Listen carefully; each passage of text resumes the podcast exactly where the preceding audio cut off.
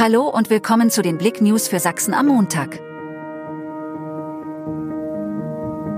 Zur Sternquellwiesen gerät ein ganzes Zelt in Ekstase. Im Vogtland hob zur zweiten Sternquellwiesen in Plauen eine Partyrakete am Wochenende ab. Im vollen Zelt feierten die Besucher und Besucherinnen das ganze Wochenende ausgelassen bei bester Musik und einem schönen Tropfen. Tag der Sachsen. Zwischen Festfreude und Blaulicht. Beim Tag der Sachsen in Auebad Schlema am Wochenende herrschte Ekstase auf dem Fest, am Rande machten aber auch einige Blaulichtmeldungen die Runde. Am Freitagabend wurde eine 15-Jährige sexuell belästigt.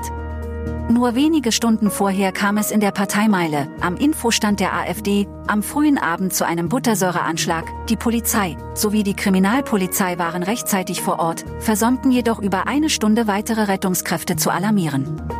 Die Personen vom Stand der AfD kauften sich deshalb daraufhin eigenhändig Natron in einem nahegelegenen Einkaufsmarkt, um die Buttersäure zu neutralisieren. Gegenüber Blick.de wurde ausgesagt, dass man Zitaterfahrung habe und deshalb rechtzeitig und richtig gegen die Buttersäure handeln konnte. Kraftklub spielte zum Abschluss in der Dresdner Rinne. Am Samstagabend begeisterte die Chemnitzer Musikband Kraftklub ihre zahlreichen Fans in Dresden.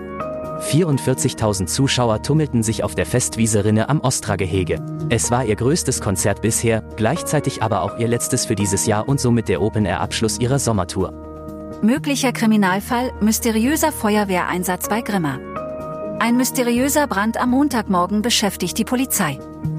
Gegen 5.30 Uhr wurden die Freiwillige Feuerwehr, Polizei und Rettungsdienst Ansmultäufer zu einem Gebäudebrand alarmiert, doch der gemeldete Brand befand sich auf der gegenüberliegenden Muldenseite zwischen Baren und Trebsen.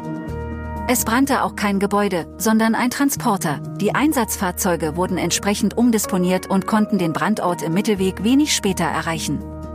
Der auf freier Flur auf einer Wiese abgestellte Transporter war bei Ankunft der Feuerwehrkameraden fast vollständig ausgebrannt.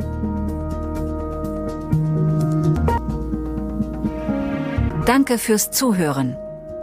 Mehr Themen auf blick.de